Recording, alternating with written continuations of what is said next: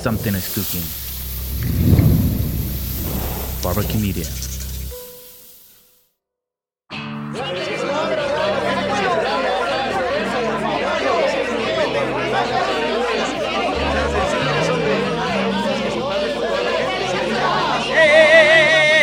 Nada es personal. Tratemos de encontrarnos, respetémonos. Bienvenido usted a este espacio de discusión, de tolerancia, de respeto. Conozcámonos, dejemos atrás las ataduras que nos han amarrado durante tanto tiempo y aprovechemos la oportunidad para vernos frente a frente. Bienvenido, anímese, súbase conmigo a este vehículo que es nada personal. Muy buenas noches, ¿cómo están? Bienvenidos a Nada Personal. Mi nombre es Max Santa Cruz. Hoy estamos de nueva cuenta con ustedes y tenemos una persona invitada que esperamos descubrirnos ambos Ajá. quiénes somos, qué hacemos, porque sabemos algunas referencias de nuestras vidas, pero no sabemos más detalles y, y creo que este va a ser un bonito espacio para poder descubrir cuáles son las características de, de- de cada uno. Así que no, no solo él es el invitado, sino que yo también soy el invitado de él. Vamos a ver qué nos pasa. Muy buenas noches, Marcel. Muy bienvenido a este espacio nada personal. Gracias, Max. Te lo agradezco. Emocionados. La verdad es que con ganas de platicar desde hace rato. De todo, ¿ah? De todo.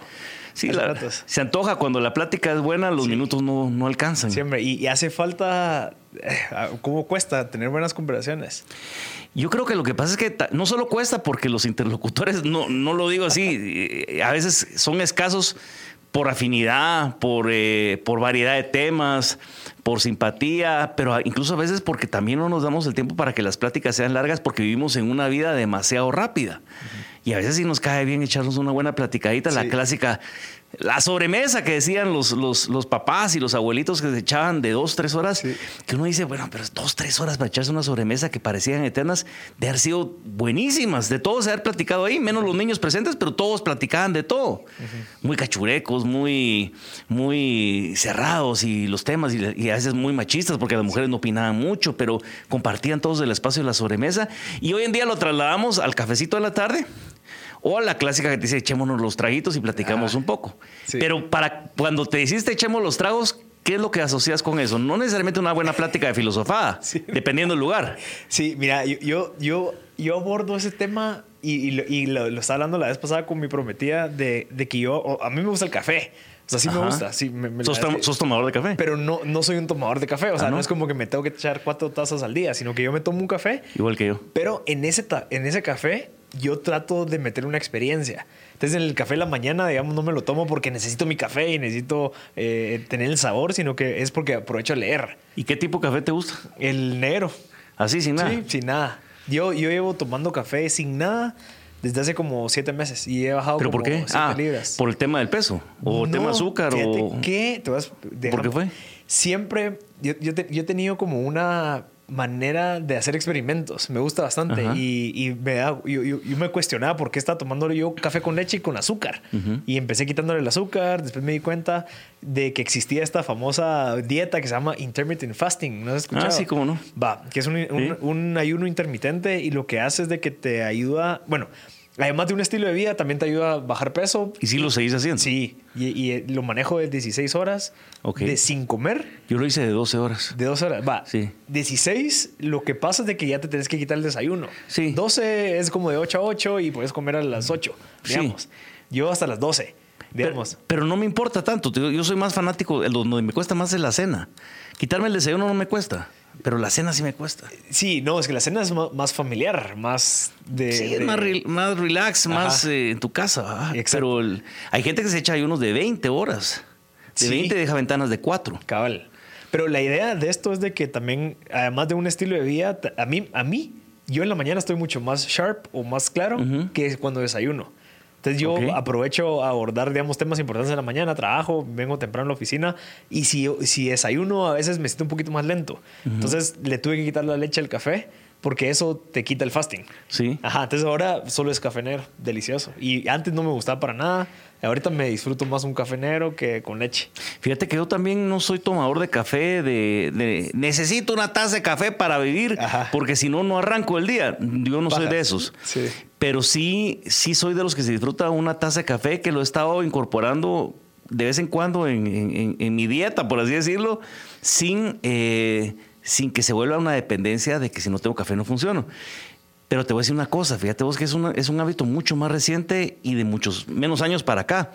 En términos generales, lo que pasa es que si te vas vos no lo viviste, pero pues, si te vas 30 años o 35 años atrás, mano, el café en Guatemala que te servían era una basura.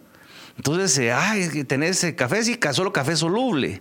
¿Y cuál querés? De del, del, del no sé qué, del, del NES tanto y, del, y etcétera. Y de repente lo que te daban era casi que el bagazo Ajá. del café que se hacía y el bueno se iba para afuera. Entonces había muy pocos lugares donde te servían buen café y no habían lugar, y habían las cafeterías tradicionales que, ta- que te servían ese mismo café. Lo único que era, te permitía un, un lugar para socializar, nada más. Pero no habían espacios especializados. Cuando la gente empezamos en Guatemala hace, no, no me atrevería a decirte que no hace más de 20 años, a tener la propia consumo de la producción de café interno para poder degustar mezclas y tener ya el conocimiento que si el de Antigua, que si el de, el de Huehuetenango, que si el de Atitlán, que si el de Chiquimula, que el de Cobán, etcétera, empezamos a, a disfrutar y a ser exigentes con el café. Y empezamos entonces aprender a tomar el café negro. Yo me recuerdo, fíjate vos, en la casa de, mi, de, mi- de mis papás y en la casa de mi abuelo, hacían una cosa que se llamaba esencia de café. Y la esencia Ah, de sí. café era como la percolada del, del- del café molido hasta donde salía el juguito que era la esencia y vos agarrabas un vasón de leche al mediodía. Ajá, y echabas la esencia. Sí, era un vasón de leche con un toquecito de, de- de- del café, de la esencia. Y eso era lo que, lo que tomabas. ¿Pero por qué lo diluías con leche? Porque era muy malo el café. Eso era mejor todavía. Pero ahí lo volvías un poco más fuerte, pero aún así era como tratar de ocultar lo malo del café que te estás Sí. tomando. Hoy ya no hay excusas para poder no tomar un buen café. Y entonces ya ese tipo de esconderlo con leche ya no tiene sentido. Ajá. A menos que te guste un cappuccino o te guste un latte. A mí me gusta, por ejemplo, el cortadito. Ah, sí. El expreso cortado Sí. me gusta mucho. Eh, se me hace un buen tamaño, se me hace un tamaño, un Y sabor bien la- robusto. La energía vamos. que querés. Y la espumita que es sabrosa. Sí. Pero ya he aprendido a tomar mucho más el café sin, sin azúcar. Y hoy en día en la casa, pues de vez en cuando me echo un cafecín, pero ya por el gusto, como te digo, no por la necesidad de, de- de tomar un café para funcionar, ¿verdad? ¿Sabes que también se vio influido? Fue, fue por el marketing. O sea, todo También. el tema de las cafeterías y, digamos, Starbucks, y cuando surge Starbucks y surge en toda esta cadena, se vuelve una guerra de marketing en donde te están metiendo que el café es clave para la mañana. Y también se vuelve aspiracional. También. Porque representaba el estilo de vida, si querés, un De poco wannabe de, de, de metrópoli. ¿verdad? de hipster, de ay, sentémonos con una tablet y Va, echemos el cafecito. igual el vino. va. y el vino no es como Lo que mismo. La, la Mara dice, no, me quiero disfrutar. No, es como que mira que hago echarnos un vinito ahorita. O la paja tradicional. Bueno, yo, yo no soy experto en vino ni mucho menos, pero te puedo apostar que hay muchísima gente igual que yo, pero que se las presume de como que de repente sentí los tonos afrutados Sí, paja. y un poquito la, la miel en el fondo, pero ese es por la condición de la altura que tenemos de la cepa. Y unas pajas que decimos, Sí. no puede ser maestro. O sea, ¿dónde encontrás el detalle para poder sentir eso si no sos catador profesional? Sí. Me imagino que lo debe haber gente que lo debe de, de haber, pero que a partir de eso vos estés dispuesto a pagar, así como un café que te sale carísimo en términos a lo que lo puedes consumir aquí en Guatemala, en cadenas de, Sí. de afuera. eh, o sea, cuando decimos un, vino, de repente, ay, mana, no, pues, 1.500 pesos la botella. O sea, ¿cuál es tu diferencia para sentir 1.500 pesos la botella?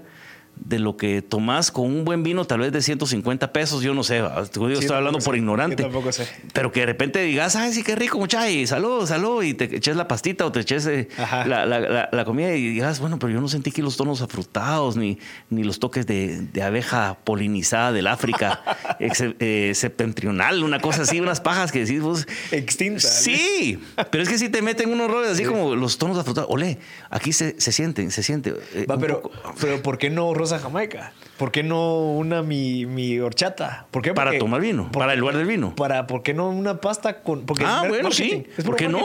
¿Por qué no Coca-Cola? Ajá, porque es puro marketing. Vos Sí. te lo visualizás y mi pastita con mi Pero es que te da como Y la tipo- foto de Instagram Sí. tiene que ir con Se- su vino. se- pero se ve chilero y de repente te da como, como, como, Como perfil, clase. como Ajá. clase. Ajá. Pero por eso te digo, muchas cosas son reacciones a partir de, de las percepciones de lo que la gente te quiere Exacto. ver y lo que ves vos en la televisión Ajá. o lo que vos en la película o lo que vos ves en lo es lo que quieres seguir. Exacto. Y eso te mete en el mundo. ¿va? Entonces, eh, incluso eh, a mí me fregaban. Yo desde hace muchos años uso anteojos que son grandes. Son grandes ¿Los y eran como hipster. Ah. Y me decían, vos, pero es que vos estás de hipster. No, maestro, si yo eso los uso hace ratos porque sí me gustan. Ajá. No me gustan los anteojitos chiquitos. eh, no, no, no voy con eso. Un reloj, no me gusta un reloj pequeño, me gusta un reloj grande. Eh, pero hay Mara que sí compraba los anteojos en, en la, en la medida de la moda. ¿va? El, el- y, y mucho, mucho, la película que era, bueno, la serie de Sexo eh, eh, and the City, que era que, que a las mujeres les influenció, pero tremendamente con zapatos, con moda, con corte. Friends, el corte de pelo de Jennifer Aniston se volvió una moda a nivel, a nivel internacional, vamos, de las mujeres que se peinaban en los noventas como, como, como Jennifer Aniston. Eh, o sea, siempre somos como muy seguidores de, de- de las de las de las tendencias, ¿Qué, ¿no? qué pensás de, de O sea, y, es algo que cabal estaba hablando con, con, con Vivi, que es mi prometida, de que nosotros tenemos fechas nada que ver que se celebran. Ujú. Digamos, que incluso, ¿por qué no estamos celebrando otras cosas locales, sino que estamos ce- celebrando el famoso Thanksgiving? O sea, la famosa fecha de Halloween, la famosa fecha de no sé qué otras cosas que son culturas o tradiciones de otros países y se vienen a implementar aquí como algo local, que familiar y todo eso. Está bien, porque obviamente el, la- el resultado de eso es, pues, me junto con mi familia, me la paso bien. Pero ¿por qué no creamos culturas propias o tradiciones propias locales que sean tan influyentes como estas? Fíjate vos que lo que estás diciendo vos es- se debe a algo, pero especialmente es un fenómeno muy ur- urbanoide, que le llamo yo. Está el pueblerino y el urbanoide. Son como los extremos caricaturescos de, de las situaciones. Y el urbanoide se da porque en, en la ciudad como esta, como Guatemala, ciudad Guatemala, no existe tanta, tanto elemento de cohesión social. O sea, ¿qué es lo que quiero decirte con esto? Que aquí no existe, ah, miren muchachos, la celebración de la ciudad de Guatemala, de la ciudad de Guatemala, es el 15 de agosto por la feria de la Virgen de la Asunción. Vamos a Jocotenango. Pero ¿entendés vos que vas a ir a Jocotenango a celebrar la fiesta patronal de tu ciudad? ¿O vas a ir porque querés irte a comer unos buenos churros Ajá. o unas garnachas o qué sé yo? O sea, no entendés. En, en- en- en los municipios del resto del país, del interior, los temas de la celebración patronal duran una semana y son, son las celebraciones importantes del año. Incluso a veces más que la propia eh, fiesta de independencia, cosa que aquí en Guatemala, eso también lo podemos platicar, es, eh, es como que la, la- fiesta de independencia es un feriado, pero de, de fiesta, de celebración, de entendimiento y de, de arraigo nacionalista a partir de la independencia no existe. Entonces igual pasa con estas celebraciones que vos decís, a veces buscamos qué celebraciones tenemos a la mano en donde nos genera eh, la posibilidad de juntarnos, ah, bueno, para Thanksgiving, acción de gracias, vamos a comernos un pavito porque qué rico, ah, pues a mí me gusta comer pavo. Aprovechemos la oportunidad para eso, pero sí, démosle gracias a Dios eso, ah, está bueno. bueno, que la fiesta de Halloween, habrá gente eh, religiosamente que está a favor y que está en contra de la fiesta de Halloween, pero por ejemplo los mexicanos nunca perdieron el sentido de la identidad del Día de Muertos, que es otra cosa diferente a Halloween, vamos, y que aquí en Guatemala no se celebra en la capital, pero sí se celebra en Santiago Zacatepeques Ah. o se celebra en Zumpango. Entonces, el arraigo de la tradición como tal, de las celebraciones que hayan, desde lo patronal hasta las celebraciones específicas, en los municipios del interior del país se mantiene. Aquí en Guatemala se va diluyendo, si querés vos, por, por la información, por, por la televisión, por lo que sea. Pero, Entonces- pero ahí es donde perdemos el sentido de comunidad. Y sabes qué siento yo que pasa, que también creo que nosotros en la ciudad creemos que somos superiores y por eso es de que no, queremos esas tradiciones que, que incluso ni siquiera las entendemos y si- ni siquiera entendemos las tradiciones las cuales nosotros seguimos. Pero, pero, pero si se la celebraras aquí, te quedas como retrasado en el tiempo y no te volvés, no te metes en la actualidad del mundo. Vamos, Pero es- por eso es tradición. pues. Claro. Por eso se llama tradición, no se llama fiesta de electrónica. aquí hay un tema que es bien polémico y de repente es difícil de, de hablar y, y- y es un tema que decía alguien que a veces aquí, en términos generales, eh, eh, le echamos flores a los trajes típicos, a, a la marimba, a los bailes, pero a veces se discrimina a las personas que los usan y a las personas que los bailan. Y así pasa, vos. Entonces, aquí vos le preguntás y le decís a alguien, miren muchachos, ustedes díganme, eh, ustedes que todos los indígenas, que no sé cuántos, que no sé qué. Le digo, ok, maestro, ¿y, y? O sea, sos hijo directo descendiente de, De- de vikingos y de, y de suecos eh, que se vino aquí a Guatemala hace 10 años y que por eso vos aquí puedes hablar con esa solvencia de que no tenés un porcentaje o un, un- o un- un número de, de- de- de- de posibilidades de, tener sanguinidad. Te puedo apostar que todos en esta mezcla espectacular del- de, del- del- de los mestizos que volvimos a América con los que vinieron, con los que ya estaban, se generó esta parte de, de esta raza espectacular que es el, el mestizo. Que la que somos. Y el que somos lo que somos y tenemos características unas más, más notables, más, eh, más evidentes, otras menos, pero al final de cuentas somos parte de ese mestizaje. Entonces, imagínate, o sea, hay, hay, gente que de repente, no, es que eso no puede ser, que yo aquí nada, que por culpa de esto estamos retrasados. Pero yo creo que es culpa de no entendernos y no conocernos. Sí, hay, hay, hay, un montón de. O sea, si nos ponemos a, a, señalar, hay. O sea, paramos siendo nosotros. Sí. O sea, es que es así, pero el dedo de, y al final sos vos. Mira, yo tengo una frase que, que, la, que la acuño mucho y, y, creo que lo, he mencionado antes. Es el, el, el, indigenizamos el fracaso y ladinizamos el triunfo. ¿Qué quiero decirte con esto? A nadie le gustaba que el estadio Doroteo Guamuch Flores se llamaba Mateo Flores. O sea, era más chileo llamarse Mateo Flores que Doroteo Guamuch que a final de cuentas, si a Mateo Flores le gustaba llamarse Doroteo Guamucho, no. Mano, estás hablando hace 60 años que tal vez al rato la misma presión de que si vos te llamabas Doroteo Guamuch te iba a cerrar puertas a que si vos te le ponías Mateo Flores, ¿va? Vos. O de repente, por ejemplo, es que ganó Eric Barrondo. Sí, Eric Barrondo es un indígena de Baja Verapaz. Ah, no, no, pero Eric Barrondo es una persona sencilla. Entonces, suplantamos lo sencillo con lo indígena, pero ¿por qué no empezamos a descubrir y a reconocernos lo que pueden hacer bien nosotros los ladinos, los mestizos, lo que pueden hacer bien los indígenas. Y de repente somos bien los indígenas, los ladinos y, somos bien los guatemaltecos. Ese tipo de, elemento de, reconocernos los unos a los otros y no tratar de que los otros sean como soy yo, porque eso es lo que siempre tratamos, es que ellos no entienden porque no son como somos nosotros. Eso nos cuesta. Y ahí es donde entenderíamos las celebraciones mejor de, la, de Guatemala. Pero yo te pregunto algo.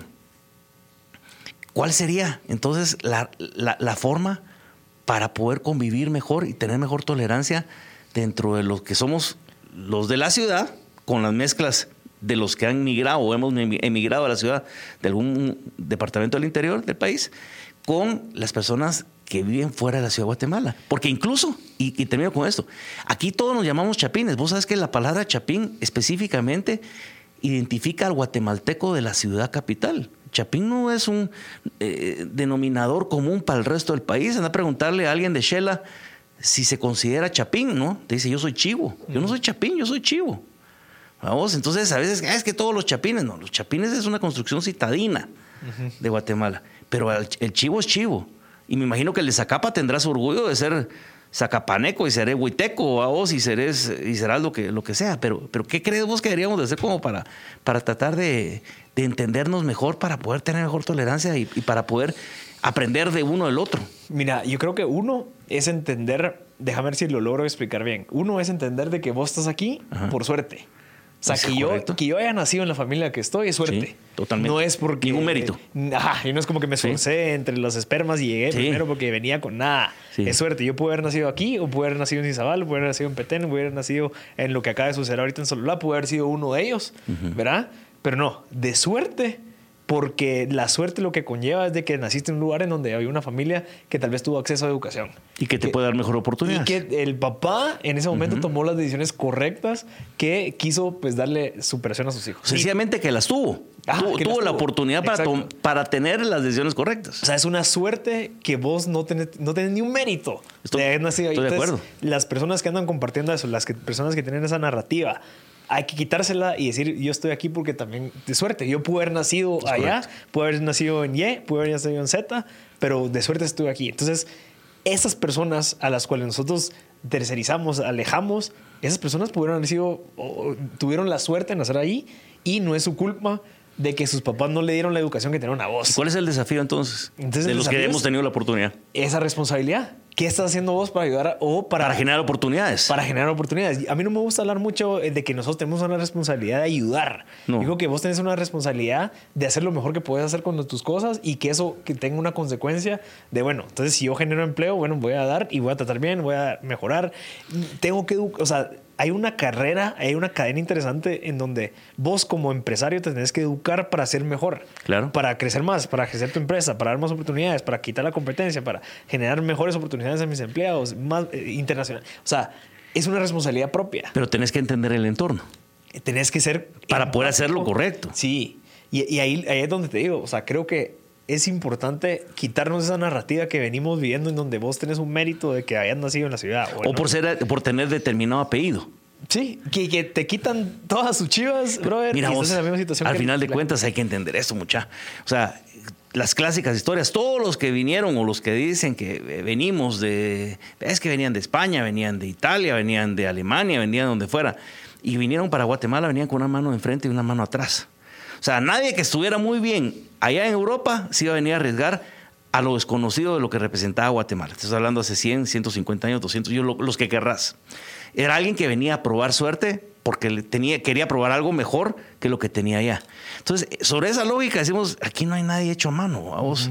Ni los temas de es que yo soy más sangre azul o yo tal cosa. O sea, son otro tipo de cuestiones que, como decís vos, desde la oportunidad, desde el esfuerzo propio que ha generado que vos hayas tenido un mejor acceso a educación, un mejor nivel de vida, es buenísimo. Unos lo hicieron de la forma leal y legal y otros lo hicieron de una perversión y una y una malversación y una corrupción de la sabe. donde de repente ya no importa cuál es el fruto de tu trabajo sino que lo que se aplaude a veces es la rapidez de tu éxito sin importar cómo llegaste ahí, vamos. Que eso es un valor que últimamente se resalta más. O sea, hay mucha gente que no le importa, mira, vos no le importa si aquel, ah, vos aquel, de repente en, en 10 años, fíjate vos que andaba bien tronado y paró con helicóptero, con casa, con apartamento, negocio afuera, y dices, maestro, sea, no hay nadie que, eh, sea- a menos que te hayas ganado la loto de, de Nueva York o de Miami y que ganaste 260 millones de dólares o 400 millones de dólares y puedes hacer eso porque se te ronca la gana, todo es fruto de un trabajo de, generaciones o de muchísimo tiempo para llegar a ese punto. ¿Por qué es que empezamos a- a sustituir la parte de los valores de antes? Ahí sí, de antes, de la gente que decía, Don fulano tal, no, una persona muy honesta, muy correcta.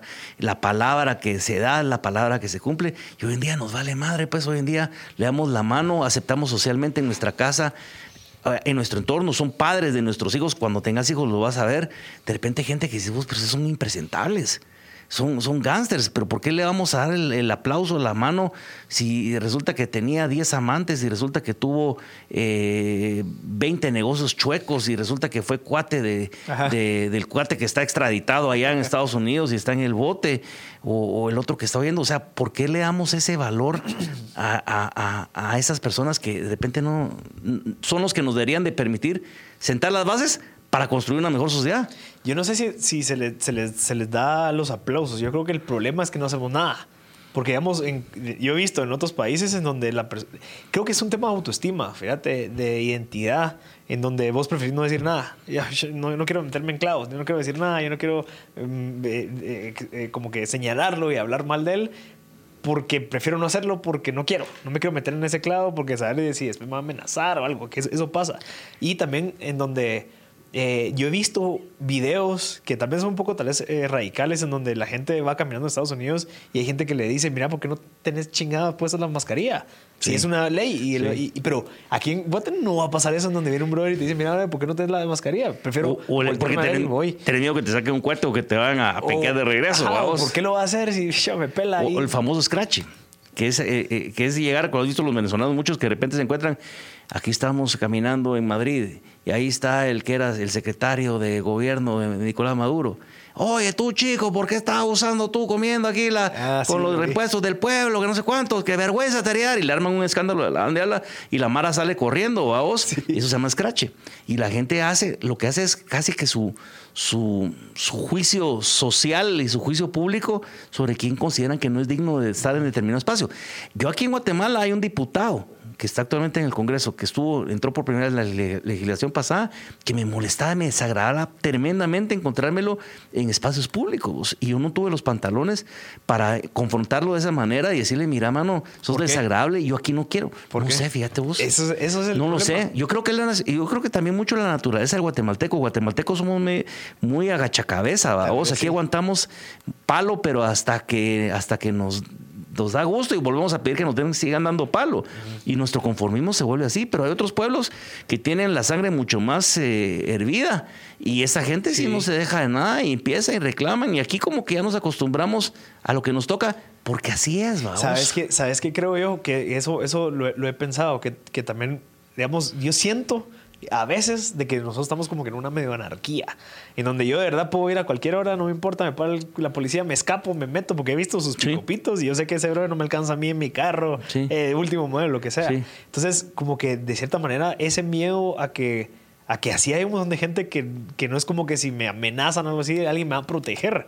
¿Verdad? Aquí yo no confío yo en que van a venir a proteger porque alguien me amenazó o que yo los pueda mandar y que van a hacer algo, sino que es mejor como que sentimos que estamos en nuestra cuenta. Hablamos con, con- con- con alguien en otro, en otro de los programas de nada personal y decíamos que lo que sucede es que no hay miedo a la sanción, porque no hay sanción. O sea, si vos tenés miedo a que lo que vos hagas mal tiene una sanción y una consecuencia, lo empezás a pensar dos veces. O sea, si vos sabes que vas a ir hasta el cepillo, hasta los caites de tragos y que te van a agarrar ahí un puesto, un retén de, de- de- de policía y te van a decir, mire maestro, usted tiene tal nivel de alcohol, ¿sabe qué? Yo esto le voy a quitar tantos puntos que en la licencia o lo voy a, le voy a poner una multa de tanto. Decís, hijo de madre, yo la próxima sí me la pienso.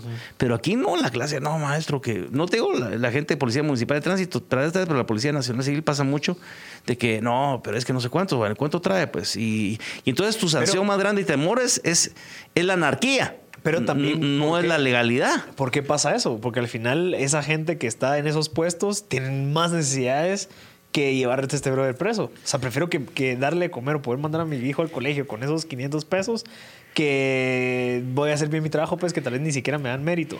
Porque sabes que no hay castigos, pero ni siquiera también si yo hago eso mal, porque si yo soy autoridad y tuviera la preocupación de que también si yo hago eso, aunque tuviera esas necesidades, si lo hago también puedo incurrir en un castigo hacia mi persona, estoy seguro que no lo haría. Pero si no tenés consecuencia, nadie se entera que vos lo hiciste, hermano, vas a tener una red de, extorsionistas en la calle con po- pintados de, negro, con líneas, eh, con números amarillos, con, con- con- una marca oficial del Estado de Guatemala, que te va a agarrar en la calle y te va a decir, maestro, ¿cuánto traes? Y, y todas esas historias las sabemos de un montón de gente que está alrededor de uno, que son las 2, 3 de la mañana, que si ibas con tragos, que si no ibas con tragos, que si hay gente que va también la tontera, vos. Si vas armado y de repente no llevas tu... Yo no uso armas, yo jamás vida he tenido un arma, y respeto a quien lo tiene. Pero si de repente vas con un arma y no tenés papeles, mano, eso no no hay medida sustitutiva, te vas al bote. O sea, y como saben que eso es durísimo, entonces, ah, bueno, ¿y cuánto tiene? Y ahí van los 20 mil pesos, los 15 mil pesos, lo que te vas, lo que te logren sacar. No hay nadie que te a vos también te reprima por vos como autoridad haber abusado de la autoridad. Sí. Y eso no, y fíjate vos que de repente ahí es cuando volvemos nuevamente al interior de las tradiciones. Cuando uno dice es que el castigo, maya, que mira, que son unos salvajes. Yo no estoy hablando de la- del linchamiento, no, sino que el castigo. ¿Cuántas veces escenas has visto vos donde agarran al chavo que ha robado en la comunidad? Está la mamá, está el papá, y lo agarra el, el anciano de la comunidad y lo agarran con una vara de, de café o de, Sí. o de, un- de una De unas de como duras, duras ajá. para chicotearlo y para que le dé vergüenza, decirle, te arrepentís de lo que hiciste, te habías robado. Sí, sí, panga, y, y se hacen, y llevan los 50 cachimbazos, mano, y el chavo, pues ya no más, ya no más, te da vergüenza, pídele perdón a tu mamá, pues, y le pide perdón. Y, ese honor. y le cortas la- el pelo, y a las mujeres les cortan el pelo, a las mujeres les cortan el pelo, y es un deshonor, vos, casi que un, que un, eh, que haberlo desterrado socialmente de la comunidad. Pero fíjate vos que algún tipo de castigo y de, de reprimenda social y, y ves a los chavos llorando, no sé si después lo vuelven a hacer o no, pero la cachimbeada que les dieron, el respeto de, de la autoridad, el respeto de la sanción, porque vos rompiste los, los códigos de convivencia entre, entre, entre iguales. Mano, o sea, tiene una consecuencia. Aquí en Guatemala, no tiene- en, la puebla, en la ciudad de Guatemala no tiene casi ninguna consecuencia, vos. ¿Pero por qué? Por te digo, no hay, Pero, o sea, no hay deja- sanción. deja- dejando la parte, entre, entre comillas, corrupción, también existe esa parte en donde, en donde vos me estás parando a mí, yo siendo un empresario, yo siendo una familia reconocida, y vos que me estás parando, ¿quién sos vos? Si vos no sabes quién soy yo. Exacto. Entonces, como que existe esa superioridad en donde yo. ah, este era tan- Son los genes que te traes desde Europa que crees que son Ajá. superiores a los que, a los que, a los que encontrás acá. Si son la misma cosa. Lo que pasa es que sos más canche o sos, o sos más blanco, pero. tenés más pero pisto, tenés un más plato, pero, pero tampoco. O sea, pero es así. O sea, eh, empezás a establecer las categorías. Usted no sabe quién soy yo y yo puedo hacer lo que se me ronque la gana, porque al final de cuentas yo me considero dueño de, de usted y de lo que, le- de lo que me rodea. ¿A vos? Y entonces por eso es que vos ves que la gente aplaude o, la gente se, esfuerza, entre comillas, a generar la ficha como sea para poder tratar de, pasar del espacio de opresión, vamos, y de, sumisión al espacio, al espacio del patrón, que es el que manda. Ahora, cómo lo logren no importa. Y la gente aplaude esas vías rápidas que son las que yo te digo, nos cuesta mucho como país y queremos salir adelante. O sea, esa parte de los estereotipos es bien, bien, bien fuerte. Los estereotipos son progresivos por nombre, por apellido, por color de piel, por color de ojo, por dónde estudio, por qué vino tomo, vamos, por qué restaurante voy, por qué gustos tengo, por si te hablo más inglés o te hablo menos inglés o te hablo tres idiomas. Eh, así va pasando y no estoy hablando de eso como, como estoy hablando de la radiografía muchas veces del ciudadano de la, de la ciudad de Guatemala, pues, que es así. ¿Y, eso a dónde nos lleva? Porque, digamos, yo, yo, imagínate que yo no soy una persona exitosa, yo no soy alguien que genera demasiada economía, pero yo estoy pensando en irme de Guate. ¿Por qué? Porque mi mundo aquí está limitado, en el sentido de qué es lo que puedo hacer. O sea, yo, yo me puse a hacer una, mi, un análisis de a dónde voy en carro durante los últimos cuatro meses y mis rutas son, una burbuja. Son las mismas. ¿Por qué? Porque no puedo ir a un parque. O sea, no, me siento en la, no me siento seguro yo, personalmente, de ir a un parque. No me siento yo seguro de ir a no sé dónde porque, ah, que le huearon las bicis a no sé quién. Entonces no puedo ir a hacer bici en montaña. Eh, que sí, que les asaltaron en ese parque público. Entonces no puedo ir porque me van a asaltar. Eh, o sea, como que vas en ese miedo en donde decís, aquí eras a mi esposa, aquí eras a mi hijo, le pasa algo. Entonces, ¿qué pasa con, la gente que tenemos buenas intenciones, pero nos vemos afectados por esa mala circunstancia? Mejor me voy. Mira, yo, yo, yo sí soy positivo y creo que algunos cambios entre lo malo, creo que hay algunos cambios en donde empezamos a, agarrar conciencia de, la necesidad de esos cambios. Por decirte una cosa, vos tenés un tatuaje de una flor. Tres flores. Bueno, tenés eh, tres rosas. Yo tengo también una acá de, de rosas. Hace 20 años, el que vos te pusieras, o menos tiempo, te pusieras un tatuaje, era una cuestión impensable a vos, desde tu familia. No digamos desde las posibilidades de ir a pedir un chance, que todavía sigue siendo un tabú a vos.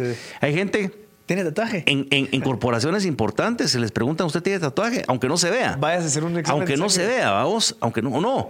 O de repente yo no contrato gente que tenga tatuajes. Entonces ya los estereotipos de que eh, el cuate que tiene tatuajes es marero, es drogadicto, eh, incluso hasta ser marero, tampoco ves por qué es marero, ¿vamos? pero ese es otro análisis. Pero de repente sos marero, sos drogadicto, andas metido en clavos. No sos una buena persona para mi entorno.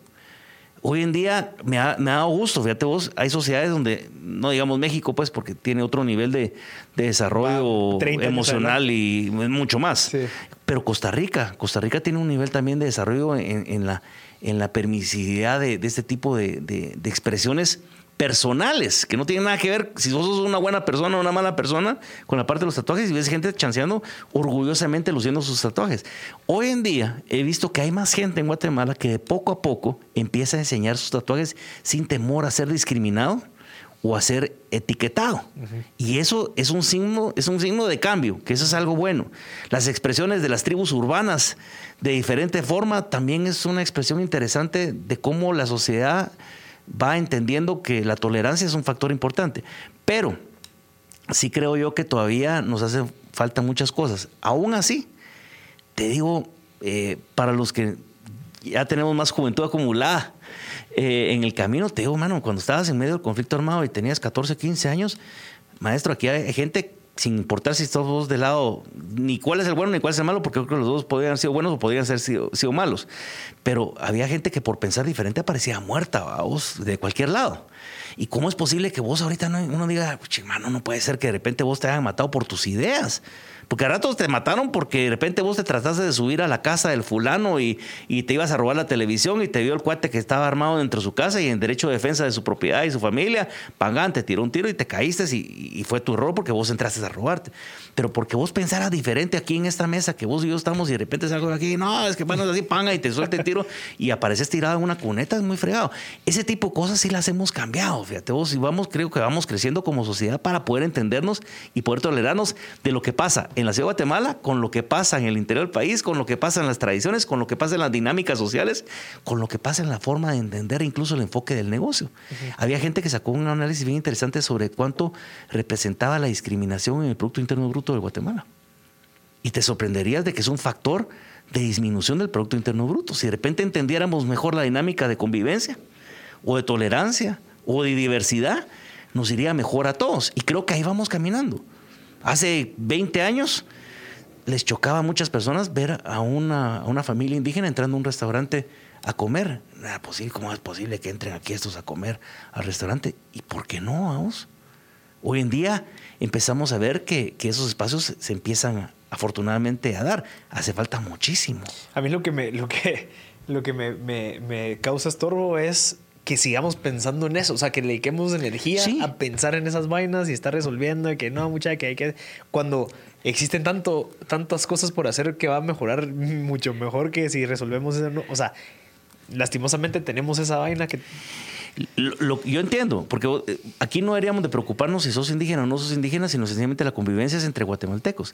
El problema es que cuando las diferencias dentro del diseño del Estado ha sido desde 1821, de alguna forma, donde vamos a encontrar los mayores índices de pobreza y pobreza extrema en estas comunidades, entendés que la situación de oportunidades que estábamos hablando hace un rato no ha sido exactamente la misma. No, no hablo de distribución ni de riqueza, ni distribución de nada, no eso, sino que en la parte de las oportunidades de educación, la parte de acceso a salud, etcétera, o di- diversión incluso, eh, de repente si vos todavía surgen las gradas entre, entre unos y otros.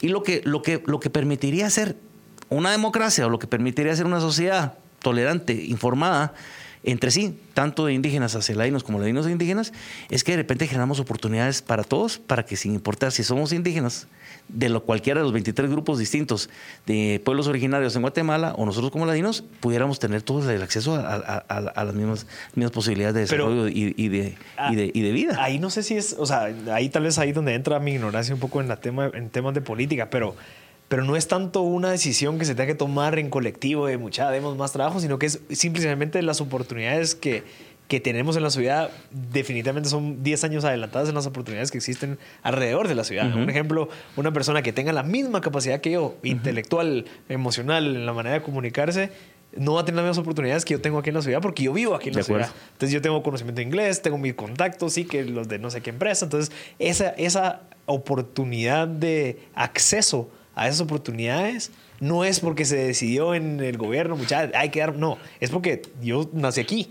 Pero esta persona que tiene la misma capacidad, lastimosamente, no tiene esa empresa a donde abocarse y obviamente su desarrollo como carrera profesional no va a ser tan avanzada como la mía. Entonces, la oportunidad no es que se tenga que tomar la decisión de hacerla, sino que solamente es que las personas encargadas de esos lugares tengan la capacidad en el tema intelectual, educacional, económico, empresarial, para que desarrollen las oportunidades ahí y que se genere. Obviamente eso va a llevar mucho más tiempo porque de aquí a que se cree otra ciudad en otro lugar en Guatemala va a ser bien, com- va a llevar mucho tiempo, pues. Y lo que pasa es que nos agarró un poquito el, el- el desorden en medio del camino, vamos, porque eh, todo se complicó más después del terremoto 76, vamos, donde hubo una migración grandísima de, de personas de los departamentos hacia la ciudad de capital, porque la situación era muy complicada, porque la devastación en el interior del país, después de más de 50 mil muertos en un terremoto, imagínate 50 mil muertos, ahorita estamos hablando tristemente de 3 mil personas fallecidas por el COVID. Eh, trágico, pero estamos hablando que entonces murieron más de 50 mil, 60 mil personas dentro, dentro, sí, y- o entre los dos o tres días o los 10 días siguientes, pero en términos de una, de una población también mucho menor. Y así nos impactó. Entonces hubo gente que no tenía ni oportunidad de trabajo ni subsistencia básica y se vino a la capital. Y ahí es donde se genera el desorden también porque no estamos preparados para poder desarrollar ordenadamente. Y por eso vos ves que, que aquí la planificación de las calles, la planificación, por ejemplo, de los puentes en áreas verdes para poder eh, acortar las distancias y no hacer más difícil el traslado de un punto A a un punto B, sencillamente se quedó. Y la gente se vino para acá, entonces volvió la macrocefalia. Si vos lo que vos estás diciendo, que yo estoy absolutamente de acuerdo, tuviéramos la posibilidad de generar lo que se llamó en su momento polos de desarrollo en el interior del país, con las posibilidades de desarrollo, cosa que en algunos municipios se está dando y algunas iniciativas se van dando.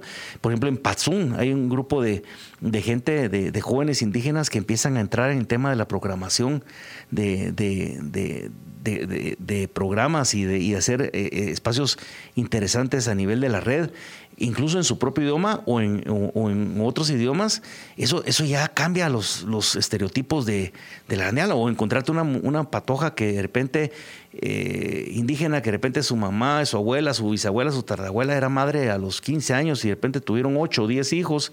Y hoy en día vos ves a la chava que está estudiando eh, derecho, está estudiando ingeniería, está estudiando eh, medicina, está estudiando administración de empresas, decís vos, esta, mujer ya rompió un esquema histórico de, de, toda la vida, de miles de, o sea, cientos de generaciones, y está teniendo un propio espacio, no solo dentro de la sociedad general, pero también dentro de su propio entorno específico eh, comunitario.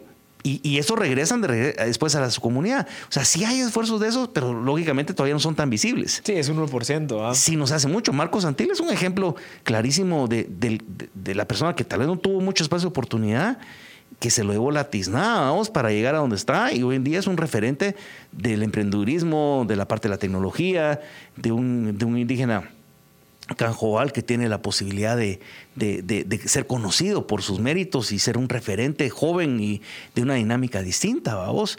Y así es, o me, para todas como esta Sara Curuchich, no sé si la has escuchado, es espectacular la chava. Y, y, la chava canta y toda la historia, imagínate, pero ya no, no es el clásico eh, la, ah, es que social, la patoja, sí, la patoja es que chiquel, va, entonces va a bailar el son y va a tocar su marimba y de repente y, su, tradición. No, la, chava viene y toca su música de protesta su, en su idioma y su guitarra y ahí va. Y la niñita chiquita, que ahorita se me olvidó el nombre también, que toca piano espectacular. O sea, e, e, ese, los esfuerzos que hace Ricardo Arjona, incluso, a vos, lo que está haciendo allá en, Atitlán con las escuelas de música para, para, para, los niños que quieran buscar y que hay talento definitivamente, porque, mano, aquí hay talento sin importar si sos indígena, si sos ladino, si sos lo que sos, lo que nuevamente volvemos a lo mismo. El tema son las oportunidades.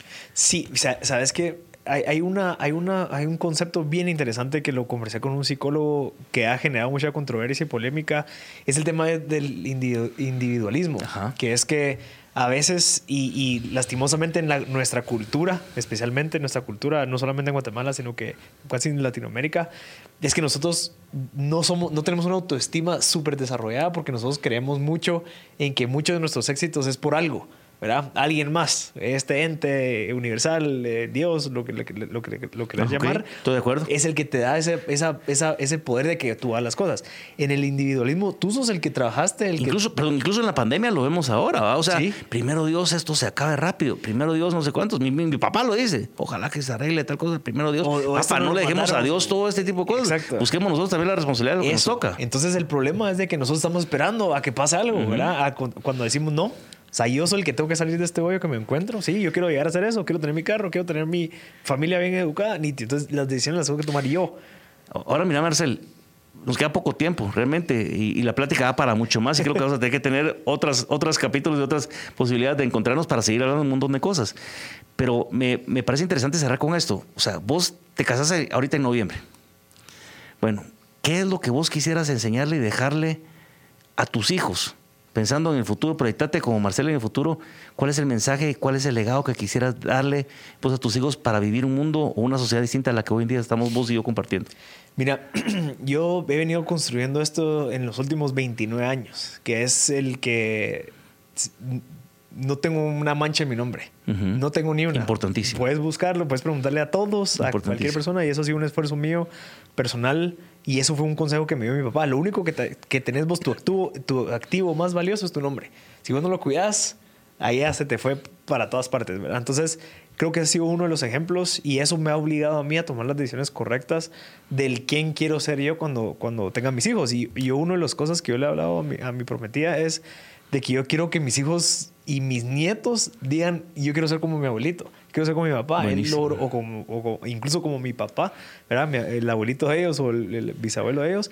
Entonces como que aspirar a eso te obliga a que todas tus decisiones que tomas hoy tienen que ir de acuerdo a eso, ¿verdad? O sea, si me sale una oportunidad, un trabajo misterioso, yo no lo quiero tomar a pesar de que me resuelva el tema de plata. No, yo me quiero ir por el camino difícil en donde estás creando lo tuyo, estás construyendo lo tuyo, estás demostrando que sí se puede, a pesar de que yo no soy la persona más brillante en temas académicos, yo logré sobresalir. Y sobre todo asociarte con la gente que está exactamente en la misma sintonía que vos. Exacto. Mira, vamos a tener que dejarlo hasta acá.